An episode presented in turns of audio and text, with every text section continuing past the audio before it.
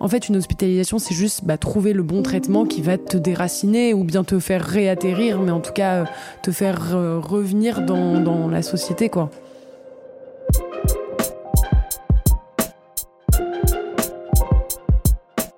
Vous écoutez La Perche, le podcast de la Maison Perchée.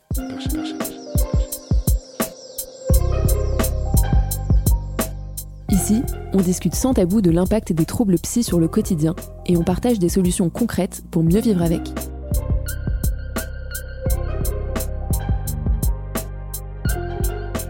Bonjour à toutes et à tous, bienvenue dans ce nouvel épisode.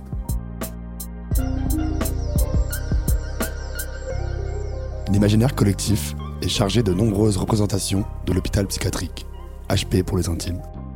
Même si elle n'est pas tout jeune, la plus connue reste euh, celle de Vol au-dessus d'un nid de coucou, de Milos Forman. On y suit le personnage de Mac Murphy, incarné par Jack Nicholson, qui, pour fuir la prison, se fait interner après avoir simulé une maladie psychique. Il découvre alors un monde froid et impitoyable, une équipe de soignants dirigée par la cruelle Mrs. Ratched, des patients hébétés par les neuroleptiques et même les fameux électrochocs. Dans cet épisode, nous aborderons le thème complexe et sensible de l'hospitalisation, en demandant à nos invités de se remémorer cette période particulière de leur vie. Les expériences que vous allez écouter sont personnelles et ne peuvent faire l'objet d'une généralisation. Aussi, même si les témoignages peuvent être difficiles, nous tenons à insister sur le fait que dans certaines situations, l'hospitalisation est un recours nécessaire pour le rétablissement.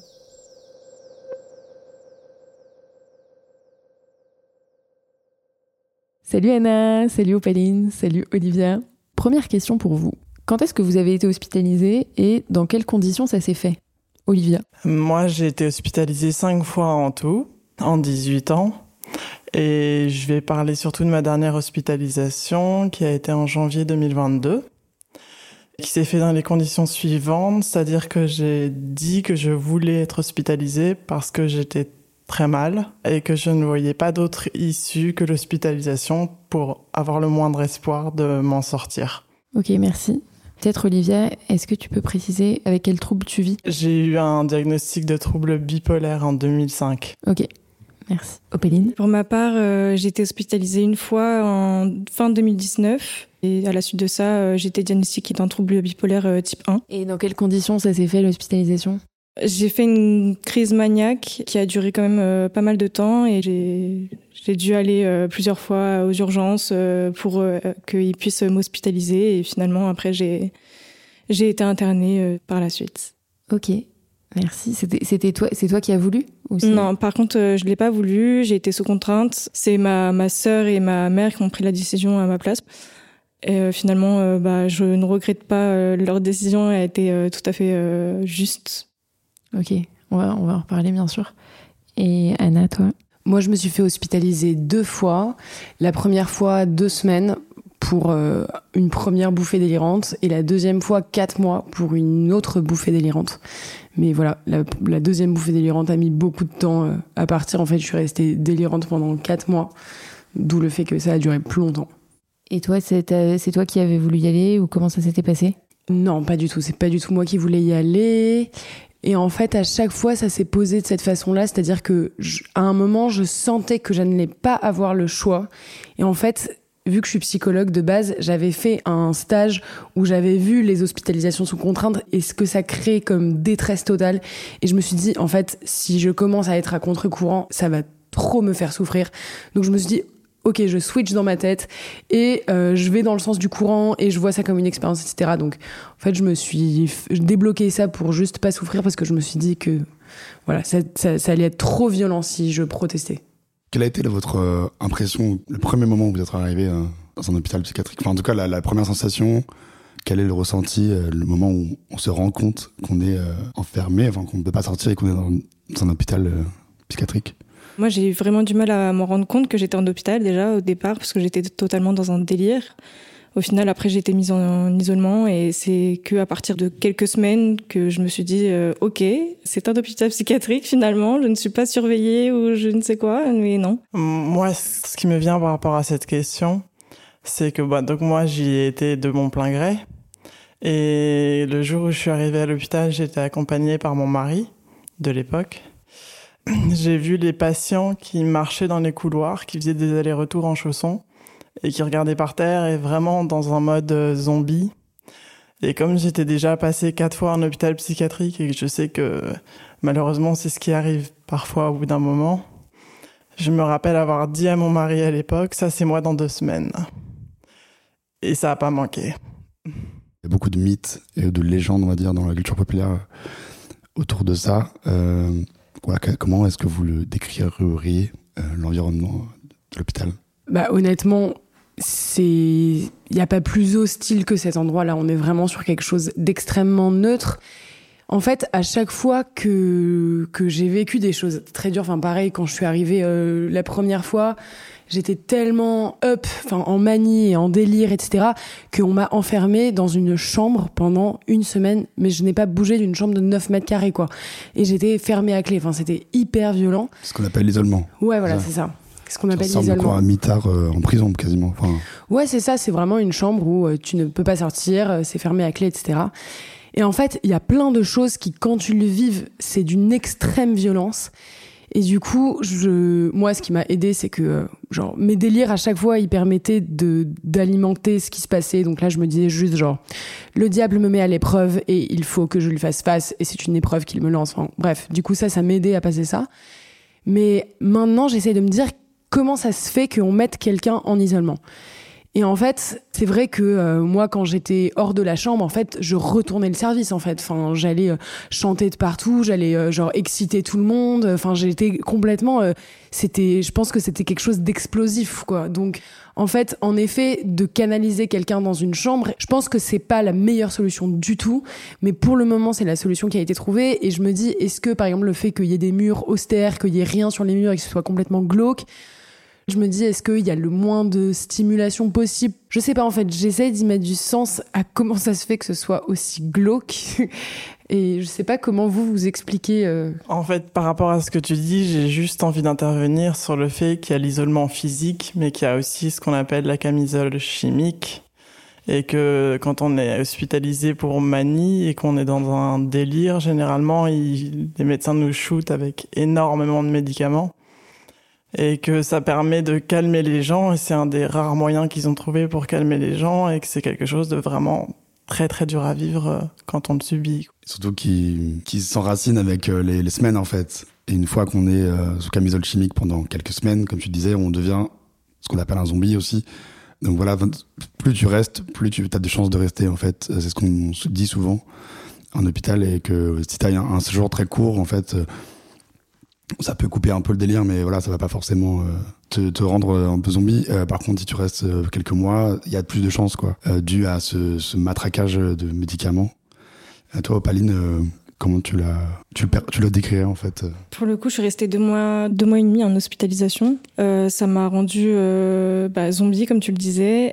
dans un premier temps, j'ai trouvé ça hyper froid, mais euh, j'ai quand même euh, trouvé qu'il y avait euh, bah, de la bonne humeur parfois. Il y a des activités qu'on trouvait, etc. Mais sinon, oui, c'est très très neutre, très froid. Une chambre d'isolement, c'est incroyablement vide.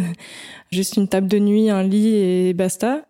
Avec un lit qui n'est même pas confortable. Enfin, c'est ouais non, c'est pas agréable en fait. L'horloge qui ne tourne pas, c'est quand même assez frustrant.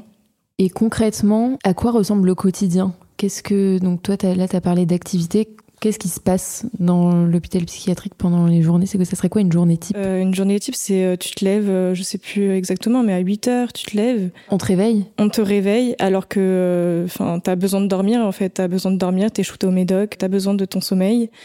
On te réveille. moi, ce que je faisais, c'est que j'ai commencé à faire du sport. Je mettais 30 minutes de sport tous les matins. C'était mon rythme. Tu prends un nouveau pyjama tous les matins. Tu vas te doucher. Tu prends les médocs. Tu vas au petit-déj. Donc, moment pas très agréable au final parce que tu retrouves des patients que tu n'as pas forcément envie de, croiser. Et ensuite, tu as euh, parfois euh, de l'ergothérapie. C'est quoi l'ergothérapie? L'ergothérapie, euh, c'est soigner par le biais d'activités artistiques ou, par exemple, faire un marque-page ou scrapbooking, t'occuper un peu les mains, l'esprit en même temps. Ou encore, euh, tu proposes une musique et on écoute et on dit ce qu'on ressent par rapport à une musique. J'avais à peu près deux activités par semaine qui prenaient une heure, une heure et demie. Tout le reste du temps, c'était le néant. On avait des autorisations de sortie parce que c'était encore la période du Covid. Donc j'avais le droit de sortir de l'hôpital entre 15h et 18h.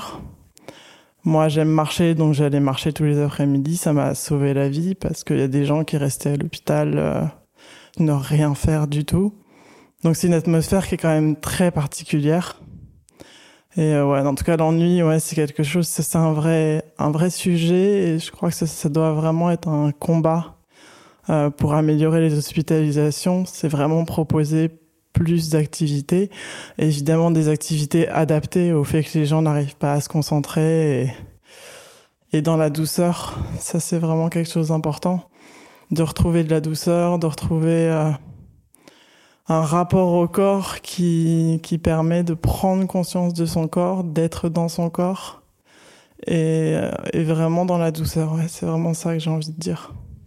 En fait, les rituels, c'est toujours la même chose, c'est-à-dire que tu te réveilles, il y a cette file de pyjama bleu qui attendent pour les médicaments, mais c'est toujours la même chose tous les matins. Enfin, je l'ai vécu pendant quatre mois, c'était toujours la même chose.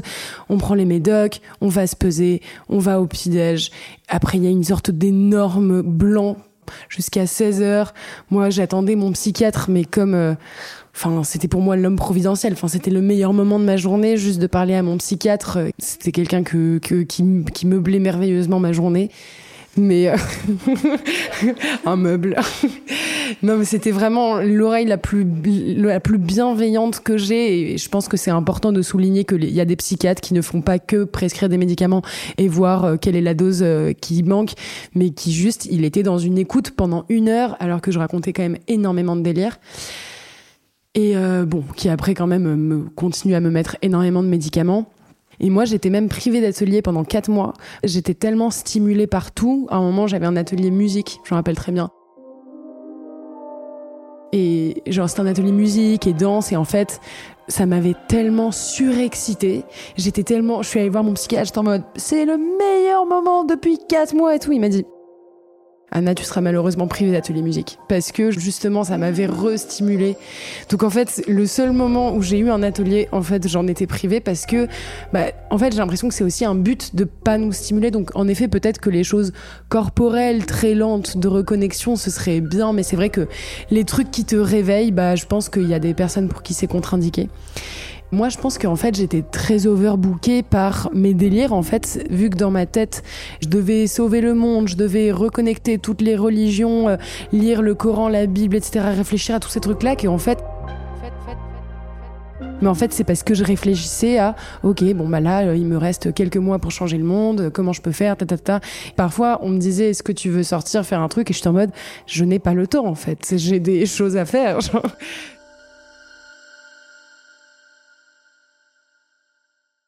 L'image du train que j'ai apprise en psychoéducation, c'est qu'au départ, on imagine un TGV, il est à la gare, il bouge pas, et en fait ça c'est le moment où on est entre guillemets normal, où on n'a pas de symptômes.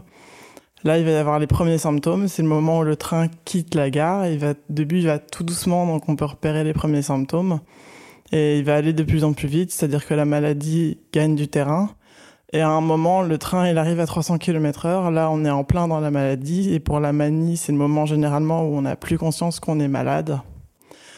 Et malheureusement, quand on arrive à l'hôpital psychiatrique pour manie, c'est qu'on est arrivé au stade où on est à 300 km heure. Et là, la camisole chimique, elle est indispensable. Parce qu'il faut casser le délire, casser l'hyperactivité, casser la manie. Et là, on se prend un gros mur. On glisse le long du mur et on tombe très très bas en dessous. Et généralement, le cassage aux médicaments et le shootage est tellement fort, on m'a tellement shooté aux médicaments que je n'ai strictement aucun souvenir pendant deux semaines. Je ne sais pas du tout ce qui s'est passé. Je ne me souviens ni de l'arrivée, ni du déroulement, ni de la fin. Ça, c'est un point qui est important parce qu'il y a plein de gens euh, à la Maison Perchée avec qui on parle euh, qui ne se souviennent pas de leur hospitalisation. Euh, pour ma part, j'ai la chance de m'en souvenir euh, de A à Z, mais il euh, y, a vraiment pas mal de personnes qui ont un trou de mémoire immense, et ce qui doit être bah, hyper frustrant finalement. J'ai deux amis qui m'ont rendu visite à ce moment-là. Elles m'ont dit des années après, mais si on est venu te voir, j'avais aucun souvenir. C'est quand même terrible. Elles ont, été prendre un café avec moi. Elles m'ont dit t'étais hyper, hyper shooté, mais en fait, je, je n'existe, enfin, c'est incroyable de se dire que je n'ai pas mémorisé, que j'étais tellement défoncé par les médicaments, que mon corps continuait à fonctionner plus ou moins, mais mon esprit était parti et il m'en reste rien. Je trouve ça extrêmement flippant. Et est-ce que c'est pas protecteur d'avoir oublié tout ça? Moi, je pense que aussi j'ai eu beaucoup de d'oubli et à la fois, dès qu'on me rappelle les trucs, je suis en mode non, franchement, je préfère avoir oublié ces trucs-là. Enfin, je pense que genre l'oubli, c'est aussi quelque chose qui nous protège de trucs qui sont trop durs à concevoir et à faire rentrer dans notre dans notre récit euh, de vie, quoi. Ah, c'est sûr, hein, c'est un épisode euh, souvent, euh, on va en parler, mais qui est un peu lourd à assumer, on va dire, à en parler, assumer socialement, dans la famille ou avec les amis. Donc, on le met que de côté de manière un peu inconsciente, je pense. Plus, enfin, plus ou moins consciente, on va dire, mais on a assez peu d'occasion de, de, le, de le ressusciter. Donc c'est un souvenir qui est assez peu euh, irrigué, quoi, on va dire euh, ravivé. Et moi, il y avait une autre question euh, par rapport aux patients, aux autres patients. La discussion était très présente, l'échange est très présent aussi entre patients. Je sais pas si c'était le cas pour vous. En fait, on est tous, il y a une sorte de solidarité due au fait que, en fait, on vit tous le même enfer, on est tous dans un truc complètement lunaire mais c'est pour ça que j'ai essayé une fois de revoir quelqu'un à l'extérieur. À la fois, ça me fait plaisir parce que je me dis, bon, bah, ok, on a partagé des choses fortes, mais en fait, on n'a pas envie que cette bulle-là continue dans la vraie vie. Enfin, c'est une bulle où on est solidaire, où on est ami avec des gens avec qui tu serais jamais ami. Moi, personnellement, je me suis pas fait des amis que j'ai envie de garder. Et, souvent, euh, les médecins, ils disent, OK, vous vous faites des amis, mais genre, c'est pas des personnes que tu vas revoir, quoi. Enfin, je sais pas comment vous, vous l'avez vécu. faut pas, enfin, c'est pas conseillé de le Ouais, mais même si t'as envie de le faire, généralement, ça se fait même pas, quoi. Ouais, pas très longtemps, quoi. Ouais. Parce que justement, il y a quand même une rupture. Enfin, c'est quand même une bulle, l'hospice. C'est quelque chose que, qui est hors du temps, hors de l'espace, hors de ta vie. Et t'as pas envie que ça. Enfin, je sais pas comment vous. En fait, on, on parle des autres et il y a quelque chose que j'aimerais dire qui me vient comme ça. C'est que pendant certaines de mes hospitalisations, j'ai eu le sentiment que c'était des moments où, en tant que personne atteinte d'un trouble psychique en crise, j'étais hyper, hyper sensible. Et me retrouver entourée de personnes toutes hyper sensibles, j'avais parfois l'impression d'être une véritable éponge qui absorbait toute la souffrance des gens qui étaient autour de moi. Mais dans les choses positives des hospitalisations que j'ai pu faire, je parlerai des soirées jeux. Parfois, les aides-soignantes, les infirmières venaient jouer avec nous.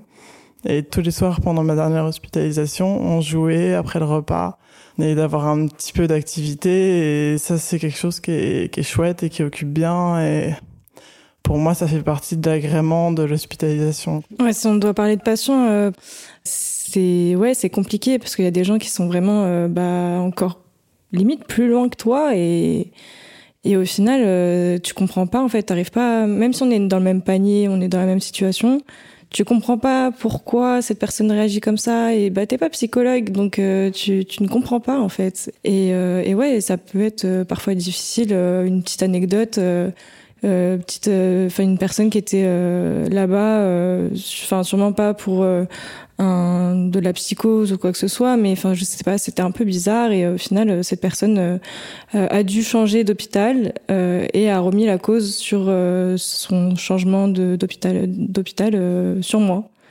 Et sauf que, enfin moi j'étais hyper fragile à ce moment-là, et sauf qu'en fait les patients peuvent te, te mener la vie dure.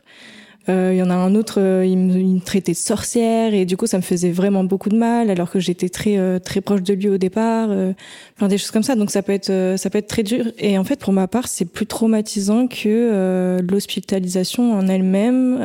les les soignants ne m'ont pas trop, autant traumatisé que les patients en fait. Hmm. Mais ouais, enfin ouais, c'est vrai que c'est tellement particulier de se dire on va mettre les personnes qui qui sont les plus sensibles et qui délirent le plus, on va les mettre tout ensemble et en fait on délire un peu tous les uns sur les autres. Enfin genre moi je faisais des délires sur quelqu'un qui délirait sur une autre personne et enfin c'était, euh, enfin c'est complètement fou en vrai de faire euh, ça. Ouais, c'est ouais c'est un film quoi. Ça pourrait être un film un peu ennuyeux. Enfin faudrait condenser toutes les meilleures scènes.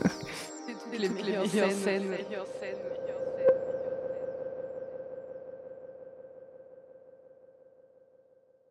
Il y avait une vraie distinction à l'hôpital entre les blouses blanches et les autres. régulièrement dans la journée. Généralement, c'était le matin, il y avait le passage des blouses blanches. Donc tous ces médecins, psychiatres, euh, qui étaient tous avec leur, leur blouse blanche et qui circulaient sans dire bonjour à personne. Et ça, c'est quelque chose que je trouvais incroyable. Enfin, on est des êtres humains, ils peuvent nous dire bonjour. Et je trouve que cette fameuse blouse blanche, elle donne un espèce de pouvoir aux médecins sur les autres. Elle leur confère une sorte de statut et je, me suis toujours demandé si cette blouse, elle était vraiment indispensable parce qu'en soi, ils n'ont pas à se protéger de quoi que ce soit. Bah moi, je pense que justement, ils ont besoin de se sentir protégés et que la frontière, elle soit très distincte entre les pyjamas bleus et les blouses blanches, comme si, en fait, on a tellement peur que la folie, elle soit contagieuse, que le fait de se dire, bah non, regardez, moi, je suis du côté des blouses blanches, il y a aucun, en fait, il y a une frontière très délimitée. Je pense qu'il y a une peur de cette euh, contamination, quoi, et que de clarifier la frontière, ça rassure. Et du coup, pour moi, il y a un vrai rapport de pouvoir. Ah bah c'est vraiment les, les, dieux médecins et le bas peuple euh, qui est hospitalisé et qu'on est là pour aider et soigner, mais je trouve ça dommage. Il y a un côté qui semble déshumanisant un peu et une forme d'humiliation, est-ce qu'on peut dire ça? Et l'humiliation, elle va plus loin parce qu'il y, a les, il y a les médecins psychiatres, mais il y a aussi parfois les aides-soignantes et les infirmières qui sont enfermées dans ce qu'on appelle, moi j'appelle ça le bocal. C'est-à-dire, euh, il y a un endroit qui est tout en verre, où elles sont enfermées dedans toute la journée, elles font leur transmission, euh, elles sont de garde, et en fait, euh, ces, fameuses infirmières et aides-soignantes, ça pouvait arriver qu'on reste en dehors du bocal à leur faire des signes pendant 10-15 minutes en montrant que bah, on n'était pas bien, que j'avais besoin d'un si besoin, c'est-à-dire d'un médicament parce que j'étais angoissée ou parce que j'avais besoin de dormir ou et elles restent enfermées dans leur bocal et parfois elles sont capables de faire comme si on n'était pas là pendant 10-15 minutes et je trouve ça vraiment, vraiment ahurissant. C'est un endroit euh, quand même, on reçoit de la violence. Euh... Tu dis violence, j'ai pu moi ressentir vraiment une forme de mépris de personnes hautaines qui prennent de la hauteur par rapport à moi. En fait, ce qui est compliqué, c'est que les soignants, ils nous voient que dans des moments de crise. Donc en fait, ils voient même pas à quoi on ressemble quand on va bien. Et du coup, je pense que c'est ce qui contribue à faire qu'on est traité un peu comme des des gens euh, des gens malades et du coup maltraités. Et en fait, je pense qu'on gagnerait beaucoup à imaginons des soignants qui travaillent dans des services euh, d'urgence euh, psy comme ça, ils viennent à la maison perchée et ils voient qu'est-ce que donne cette personne quand elle va bien. En fait, elle dit ah ouais, en fait, genre les, les, personnes que je vois qui sont complètement shootées et qui savent qui sont pas capables d'aligner deux mots et qui sont délirants en fait non je, je, mériterais de bien les traiter parce que euh, je pense qu'il y a plein de manières de, de, de, faire évoluer la pratique et le regard des, des soignants euh, à, à, notre contact et nous qu'est-ce qu'on peut euh, apporter. En fait, enfin, ce que tu dis, c'est que peut-être que c'est plus difficile d'avoir de l'empathie ou de se mettre vraiment à la place de quelqu'un quand tu le vois dans un état que toi t'as jamais vécu et que c'est difficile de garder un, un regard humanisant, mais pourtant c'est vraiment indispensable. C'est-à-dire que c'est vraiment, vraiment, j'imagine, nécessaire pour le bien-être, et donc il y aurait des peut-être des choses à faire pour euh, créer cette empathie. Euh. Tu, tu utilises le terme humanisant, et j'ai presque envie d'inventer un mot qui serait adultisant parce qu'on est très infantilisé quand on est hospitalisé en milieu psychiatrique. On a l'impression que vu que la personne, elle n'est pas du tout maître de ses moyens et qu'elle n'est pas en pleine possession de ses, de ses pensées, on sait ce qui est bon pour elle. Et en fait, on a l'impression que le soin et l'aide que tu peux apporter à l'autre, c'est, bah en fait, je sais ce qui est bon pour toi. Tu vas avoir besoin de prendre ça. Tu vas avoir besoin d'être en contention parce que ça va te faire du bien. Et en soi, oui, dans l'idée, c'est une bonne intention entre guillemets, mais en fait, c'est tellement infantilisant et c'est tellement imposé et on te demande tellement pas ton avis que ça devient hyper violent en fait. Mmh. Et c'est pas du tout aidant. Et surtout, on n'évoque jamais la suite. Pourquoi on fait ça? Genre, où est-ce est que tu veux aller? Qu'est-ce que tu veux faire? Euh, à quoi tu penses pour euh, la suite, quoi, qu'est-ce que tu veux faire de ta vie, enfin voilà, c'est souvent euh, très localisé au lieu, euh, à l'HP ça sort pas et on s'occupe de toi tant que t'es là et après on, te dit de sortir et, tu fais autre chose. Mais il y a, y a, très peu de, de connexion, j'ai l'impression, avec l'extérieur. Et en parlant de connexion avec l'extérieur, euh, enfin, je sais pas si vous voulez développer là-dessus, mais la question aussi des visites, euh, vous, comment ça s'est passé? Genre, est-ce que vous avez assumé? Est-ce que vous avez invité des gens à venir? Est-ce qu'ils sont venus? Euh, Et comment ça s'est passé s'ils sont venus? Il y a un, dessin que j'aime beaucoup qui représente une personne qui est hospitalisée pour un, une jambe cassée et une personne qui est hospitalisée en psychiatrie. Le premier dessin où la personne est hospitalisée pour un problème physique, il y a des fleurs, il y a plein de gens autour, les gens lui ont acheté des magazines, La personne qui est hospitalisée en psychiatrie, il y a absolument personne, pas de fleurs, pas de dessins, pas de lettres, pas de comme si elle avait fait vraiment le vide autour d'elle et ça c'est quelque chose que j'ai énormément ressenti pendant ma dernière hospitalisation. J'avais prévenu tout mon entourage que j'étais hospitalisée, je l'ai vraiment caché à personne. J'ai une amie que j'ai vue quand j'étais en permission. Donc quand j'étais retournée chez moi, on s'est vu. Mes parents m'ont rendu visite quasiment deux fois par semaine. Mon ex-mari venait tout le week-end. Et sinon, j'ai une amie qui m'a dit euh, Est-ce que tu veux que je vienne te voir? J'ai dit Ça serait super, elle est jamais venue. Et sinon, personne d'autre ne m'a jamais proposé de venir me voir. En sachant que je pars du principe que j'ai beaucoup d'amis, je suis quelqu'un de très très très sociable. Et que même aujourd'hui, je me pose encore la question pourquoi personne n'est venu?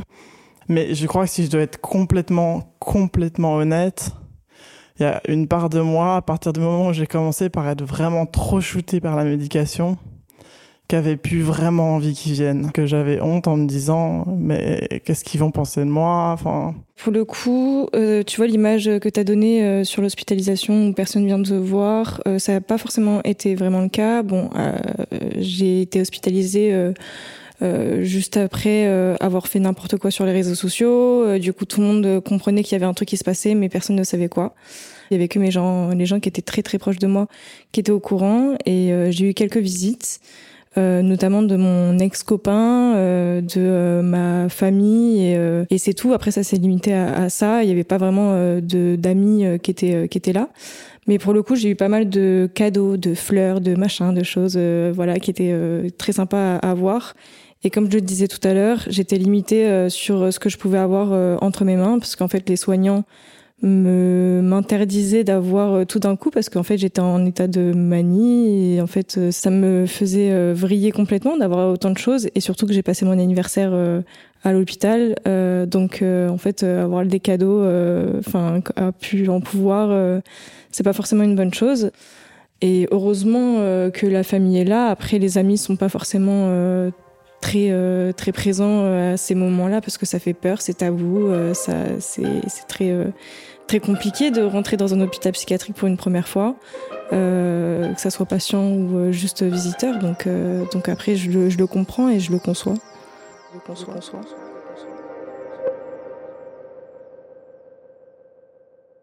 Et est-ce que à posteriori vous êtes dit bon bah ça a été efficace en tout cas ou je vais mieux qu'en arrivant? Ou est-ce que vous regrettez d'avoir eu cette expérience? Personnellement, en fait, à posteriori, je me suis dit, mais c'était une expérience difficile, vraiment. Mais j'aurais heureusement que j'ai pas été ailleurs en fait. Heureusement, en fait, j'étais dans un état où je n'étais pas compatible avec la vie en société. En fait, si moi comme ça j'avais été dans la société, ça aurait été une catastrophe. Enfin, ça aurait été la honte en fait déjà parce que tout ce que je disais ça n'avait absolument aucun sens. Donc heureusement qu'on m'a pas donné mon téléphone, heureusement que j'ai parlé avec personne. Et en fait, c'est ça, c'est que je pense que toutes les personnes qui sont hospitalisées, on se dit juste, il faut qu'elles se mettent dans cette bulle-là pendant un temps donné et que après elles reviennent. Mais en fait, voilà, t'es pas, t'es pas compatible avec la société, donc on te protège toi de faire n'importe quoi, de la honte aussi d'être jugé socialement et la société parce que oui, tu peux être euh, genre euh, dangereux, dérangeant, etc. Donc, je pense que c'est vraiment un endroit qui, en cas de crise, est nécessaire. Il y avait le côté aussi retrouver un rythme. C'est ça. Au bout de quelques semaines, tu te dis, bon, j'y arrive, je me lève avec des gens, je machin. Et euh, voilà, et quelques activités, euh, même si c'est très peu. Euh. En fait, ma dernière hospitalisation, comme toutes mes hospitalisations, elle a été extrêmement éprouvante et extrêmement traumatisante, mais ça a été d'une efficacité et d'un bénéfique à long terme absolument incroyable. Ça m'a vraiment sauvé la vie d'être hospitalisé. Moi, à l'époque, quand je suis rentrée à l'hôpital, j'étais addict aux somnifères. Je ne pouvais pas dormir sans prendre au moins deux somnifères et un anxiolytique. Donc j'étais aussi addict aux anxiolytiques. J'avais des rythmes de sommeil complètement décalés. Je me couchais à une heure, je me réveillais à 11 heures tous les jours avec euh, plein de somnifères dans la figure. Mon traitement n'était pas adapté, j'étais pas équilibré du tout. Et j'ai, on, m'a désintoxiqué complètement. J'ai été sevré des anxiolytiques, sevré des somnifères. J'ai retrouvé un rythme et ça m'a énormément stabilisé. En fait, je dirais, j'ai vraiment cette image que cette hospitalisation, ça a été comme déraciner un mal qui était enraciné de manière extrêmement profonde à l'intérieur de moi, que quelqu'un a pris de de la plante avec sa main, a arraché la plante avec une violence sans fin, que ça a été un tremblement de terre, que ça m'a déstabilisé à l'extrême, ça a été terriblement éprouvant. Et qu'au final, euh, bah, le résultat, c'est que la terre en dessous, elle était saine et que ça m'a permis de repartir sur des bonnes bases et de me reconstruire euh, d'une manière beaucoup, beaucoup plus positive et beaucoup plus équilibrée qu'avant. La seule hospitalisation que j'ai pu avoir, au final, était très positive. Euh, tout simplement parce que euh, déjà, j'ai découvert ma maladie. Euh, chose que bah, j'étais pas du tout au courant de, de, tout ça en fait avant donc je me suis découverte entièrement on va dire j'ai compris enfin qui bah, qui j'étais pourquoi j'avais vécu certaines choses auparavant et puis au final, euh, bah, les soignants étaient euh, juste exceptionnels. Euh, ils ont vraiment beaucoup accompagné, notamment ma sœur et ma mère, à comprendre aussi ce que la maladie était.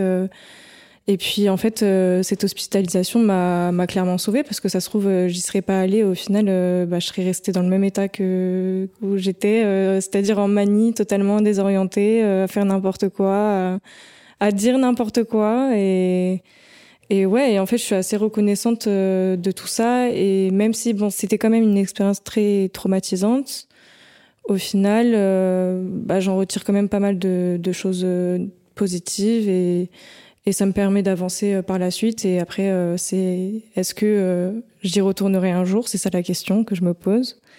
Mais on fait tout pour que ça soit pas le cas. Je crois que l'hospitalisation, elle est vraiment là pour nous protéger à un moment où on a vraiment besoin d'être protégé.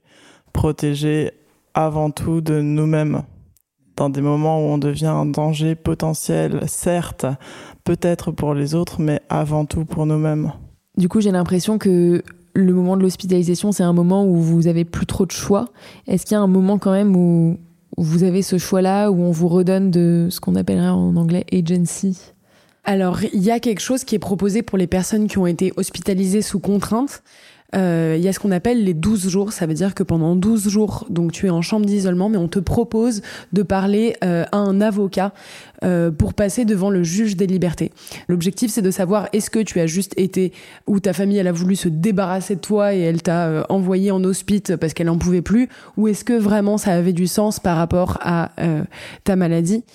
Et notamment, bah, quand on connaît un peu ce trouble, comme c'est le cas ici, et puis on commence à le faire pas mal avec ce podcast, on a déjà parlé euh, du cadre des directives anticipées en psychiatrie. Euh, donc c'est euh, des directives qu'on émet soi-même quant aux modalités d'hospitalisation en cas de crise.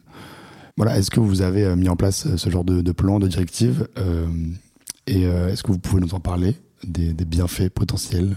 Je l'ai toujours pas fait parce qu'en fait ça me fait peur de me plonger là-dedans encore et je ne sais pas exactement ce que je veux est-ce que c'est pas mieux finalement de me laisser aller et que euh, que oui, peut-être que je suis dans un cadre, mais au moins je, je m'y attends pas et au moins je sais que je vais être prise en charge? Franchement, j'en sais rien. Je, je l'ai toujours pas fait en tout cas. Tu fais confiance. Euh, je fais quand même. Dans, ouais, j'ai eu une bonne expérience de l'hospitalisation, donc euh, ouais, je fais confiance aux psychiatres, aux médecins et. du coup, tu, tu voudrais retourner dans le même hôpital? Non, je, franchement, par contre, si c'était à refaire, je dirais en clinique. Ok si possible. Ouais. C'est quoi la différence? Bah pour le coup, je pense que c'est, enfin, je l'ai jamais fait euh, en clinique, mais euh, d'après ce que j'ai compris, euh, c'est beaucoup plus propre et après, tu as beaucoup plus de liberté. Moi, j'ai fait clinique et hôpital psy public, j'ai fait les deux et, et moi, je retournerai dans le public rien que pour le tarif, en fait. moi, j'ai pas écrit mes directives anticipées, mais j'ai trouvé ça trop bien que à la, vers la fin de mon hospice, mon psychiatre qui quand même voyait beaucoup mes parents, mes, mes parents, ma famille, etc. Ils ont proposé ce document et que ce soit coécrit entre euh, mes parents, le psychiatre, moi. Enfin, ce document, il est central et en fait, c'est un peu, ça se fait après une première hospice, mais en fait, tu te dis, bah, après une première hospice et que tu reviens un peu sur tes pieds, bah, t'as quand même, entre guillemets, la chance de, de, de savoir que, bah, quand ça va, tu peux te préparer à ça et que tu seras plus jamais surprise en mode euh, qu'on choisit à ta place, que, que tout se fasse euh, sans ton consentement et que au moins tu peux un tout petit peu prendre le temps pour anticiper euh, ce truc-là. J'ai pas non plus rédigé mes directives anticipées en psychiatrie. Eh ben, personne l'a fait, quoi. Non. je trouve ça génial, hein. je trouve l'idée excellente. Ouais. Euh, J'avais très envie de le faire quand j'ai découvert euh, le concept, mais j'arrive pas non plus à m'y mettre. Bah, je pense que quand ça fait quand ça fait trop de temps que ça t'est pas arrivé, enfin moi non plus, ça me viendrait pas à l'idée de là commencer à écrire mes directives anticipées en psychiatrie. Enfin, Hmm. c'est vrai que c'est t'as envie de ça y est, t'as tourné la page et t'as plus envie de te replonger là-dedans. Enfin, t'as ouais, tourné cette page-là, quoi. Après, tu. Ouais.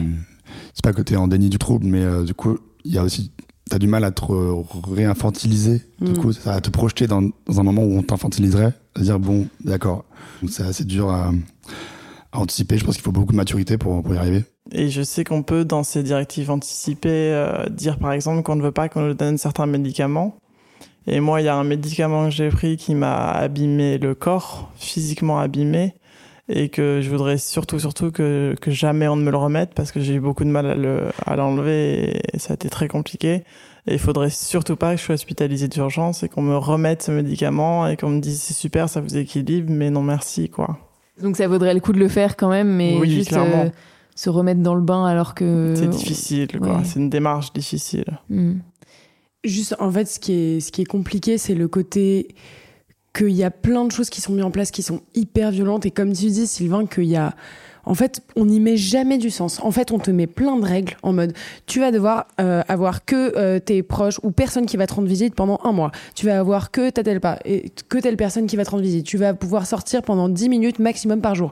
Et en fait, c'est des règles qui sont horribles et qui qui n'ont aucun sens. Enfin, on t'explique jamais pourquoi en fait tu dois tu dois avoir ça. Et en fait, le l'absence de sens, c'est ça qui rend fou en fait, c'est ça qui rend violent.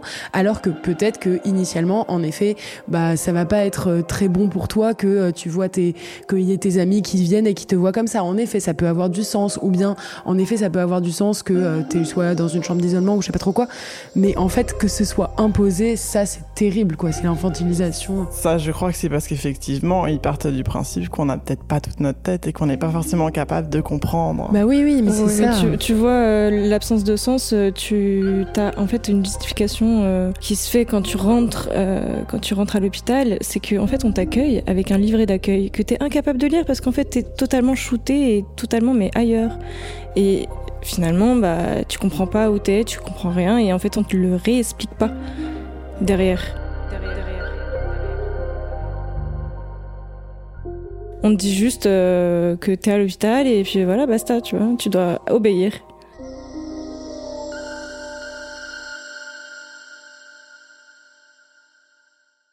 Et on parlait de tourner la page justement pour parler de la sortie de l'hospitalisation parce que je pense que c'est aussi un point qui est important. Comment ça s'est passé pour vous la sortie? Alors moi, pendant mon hospitalisation de 4 mois, ce qui était compliqué, c'est pendant 4 mois, j'étais vraiment en délire. Donc on a essayé quatre lignes de médicaments, ce qui est énorme. Enfin, j'étais extrêmement shootée et rien ne me faisait redescendre. Et en fait, à un moment, ils se sont dit, bah, on va proposer euh, un peu le, traitement euh, genre d'ultime recours, qui est donc la, sismothérapie. Donc c'est ce qu'on appelait avant les électrochocs. Et euh, donc c'est un peu choquant et pour moi et pour mon entourage parce qu'on a quand même des représentations hyper genre choquantes associées à vol au-dessus d'un coucou par exemple. Et en fait, donc c'est pour ça que je me dis, euh, imaginons j'aurais jamais fait ça dans mes directives anticipées, j'aurais dit bah jamais vous me foutez ça dans la figure, enfin c'est mort. Et en fait, faut se dire bah en fait ça m'a sauvé la vie. Enfin j'ai fait euh, sept séances de, sismothérapie. À la première, en fait, je suis tout de suite redescendue et je me suis dit, oula, ok, je me réveille d'un rêve qui a duré quatre mois. Il y a des traitements qui peuvent paraître archaïques, mais qui en fait sont nécessaires dans, dans un ultime recours et qui m'ont, enfin, qui ont été hyper durs parce que, bah, voilà, euh, j'ai perdu beaucoup de mémoire. euh, Enfin, voilà, pendant euh, un mois, deux mois, j'avais aucune capacité de mémorisation. C'était dur, mais en fait, sinon, j'aurais été perchée toute ma vie. Donc, il y a des traitements qui sont surprenamment nécessaires. Juste, ça. hum, J'ai pas vu vol au-dessus d'un nid de coucou. Manque de culture. Euh, c'est, j'ai, évidemment j'ai des représentations, mais je sais pas exactement non plus qu'est-ce que c'est. En gros, avant les électrochocs, on appelait ça des électrochocs parce que c'était vraiment des décharges électriques.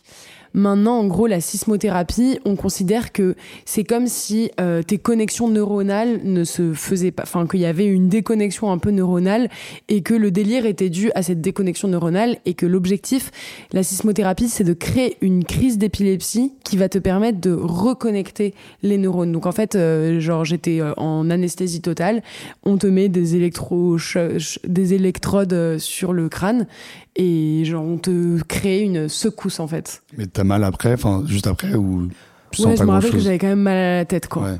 Mais ouais. Et puis après, euh, enfin là, ça en est suivi euh, vraiment un mois, deux mois où je n'avais aucune capacité de mémorisation. Tu étais sortie du coup Ouais, bah en fait, juste après, je suis sortie parce que c'était bon, quoi. J'avais réatterri et il fallait juste que je sois en, dans un petit cocon chez moi et genre, je reprends mes esprits, etc. Mais l'hospice, il n'y avait plus besoin que je sois on avait trouvé le, traitement en fait. Tout, en fait, une hospitalisation, c'est juste bah, trouver le bon traitement qui va te, euh, comme tu dis, Olivia, te déraciner ou bien te faire réatterrir, mais en tout cas euh, te faire euh, revenir dans, dans la société, quoi. Ouais, revenir dans la société, c'est un peu le mot. c'est très difficile de passer de l'hospitalisation à la, société, en fait. pour ma part, enfin, pour refaire un peu l'histoire, j'étais en alternance dans une entreprise et c'est là que j'ai fait ma crise maniaque. Euh, donc j'ai dû faire une année de césure parce que bah, j'ai dû tout arrêter d'un coup. Et du coup, après euh, ces deux mois et demi d'hospitalisation, je suis sortie et j'avais plus rien. En fait, j'étais sans rien, euh, je, je, ne faisais rien de mes journées. Donc, je me suis très très vite dépêchée de trouver un stage et euh, c'est ce que j'ai fait. Et au final, euh, se remettre dans la vie normale, bah, c'est compliqué parce que tu es confronté à tes collègues, et en fait, euh, ils ne sont pas au courant de ce qui s'est passé il y a deux semaines, trois semaines, ou enfin voilà, un mois. Et ouais, non, c'est un peu, euh, c'est un peu compliqué euh, à, gérer. Qu'est-ce que vous pourriez dire à quelqu'un qui s'apprête à, à, rentrer de quoi l'hôpital ou et à ses proches Voilà, un conseil, hein, pas pas trop, mais au moins un. Ou un message. Un message, ouais. Moi, je dirais. Ah oui, c'est ça que je dirais. C'est que euh, c'est pas un combat entre les soignants et les patients. C'est pas ça. C'est en fait, c'est juste que on est en train de combattre un ennemi, mais qu'on ne voit pas, qui est la maladie, qui est une sorte de troisième personne, et que pour le moment, la maladie, elle est logée en toi. Mais en fait, ils sont pas en train de t'attaquer toi, ils attaquent euh, cette chose invisible que tu accueilles malheureusement. Donc en fait, voilà, en fait, vous êtes partenaire pour euh, pour pour détruire ou en tout cas pour vivre bien avec cet ennemi mais c'est pas c'est pas contre toi tu n'es pas responsable. Et on est enfin vous êtes ensemble en fait. C'est vraiment l'objectif. Ce qui est hyper important c'est de se dire que entre les soignants et les patients c'est un partenariat. Il y, a, y a personne qui veut du mal à personne. Euh, et à partir du moment où tu vois ça comme un partenariat vers du soin et que vous voulez tous les deux aller dans le même objectif bah en fait euh, c'est moins violent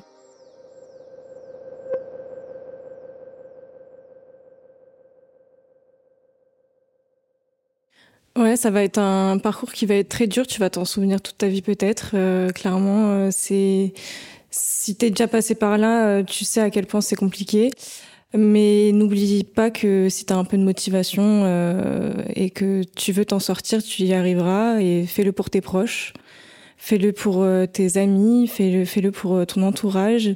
Et surtout, n'oublie pas que après la pluie vient le beau temps. Et peut-être dernière question, euh, si vous aviez un message cette fois adressé au ministre de la Santé, admettons qu'il nous écoute, on l'espère. Euh, qu'est-ce que qu'est-ce que vous auriez envie de dire pour mener cette guerre euh, avec les soignants, mais d'une façon euh, qui serait moins traumatisante, ce terme a été employé en tout cas. Comment comment on pourrait faire? Mettez plus de moyens. Mais des moyens pour, euh, pour les activités, par exemple Pour les activités, pour euh, certains hôpitaux qui ne sont pas euh, rénovés depuis bien longtemps.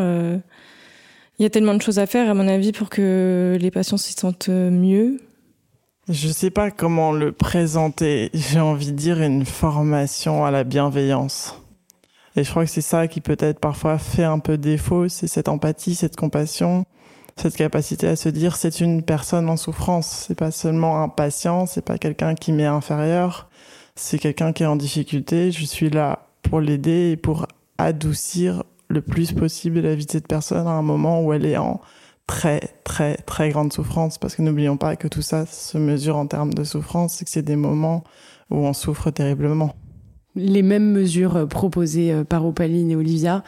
Euh, Juste rajouter au niveau du budget, en fait, on se rend pas compte pourquoi les, les lits sont fermés. C'est qu'en fait, c'est même pas qu'il n'y a pas assez de lits, c'est que les lits sont fermés parce que les infirmières, il y en a pas assez, parce que c'est tellement sous-payé que personne n'a envie d'être infirmière.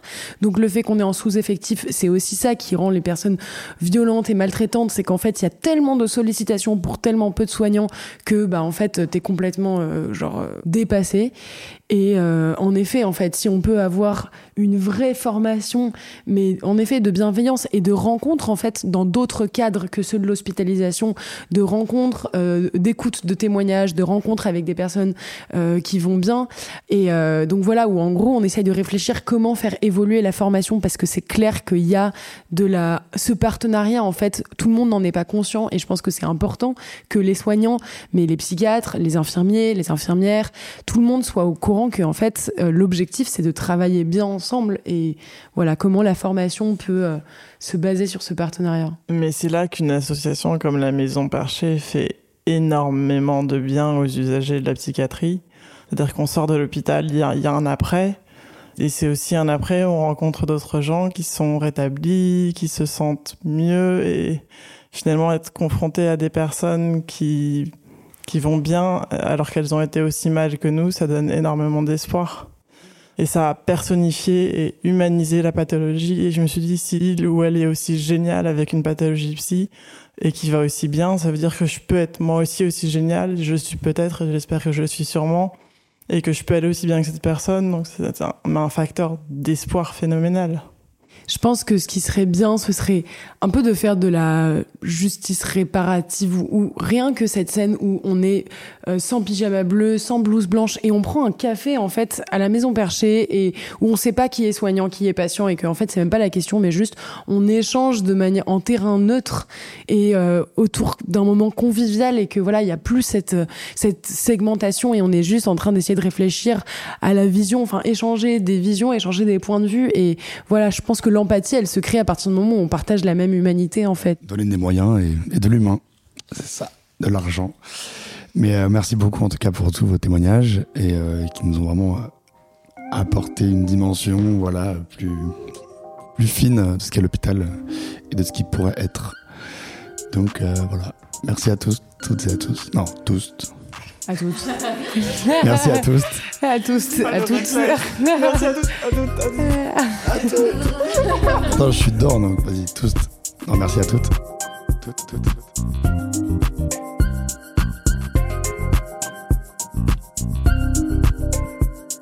Vous voulez faire un petit un dernier mot, un petit bisou Au revoir. Non. à bientôt pour un nouvel épisode de La Perche. À bientôt. À bientôt. À bientôt.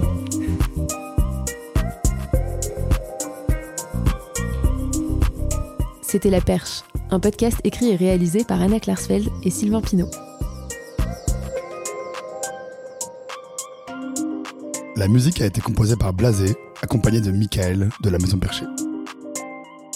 On espère que notre conversation vous aura été utile. Si c'est le cas, n'hésitez pas à vous abonner au podcast. Pourquoi pas à nous laisser quelques étoiles et surtout à en parler autour de vous.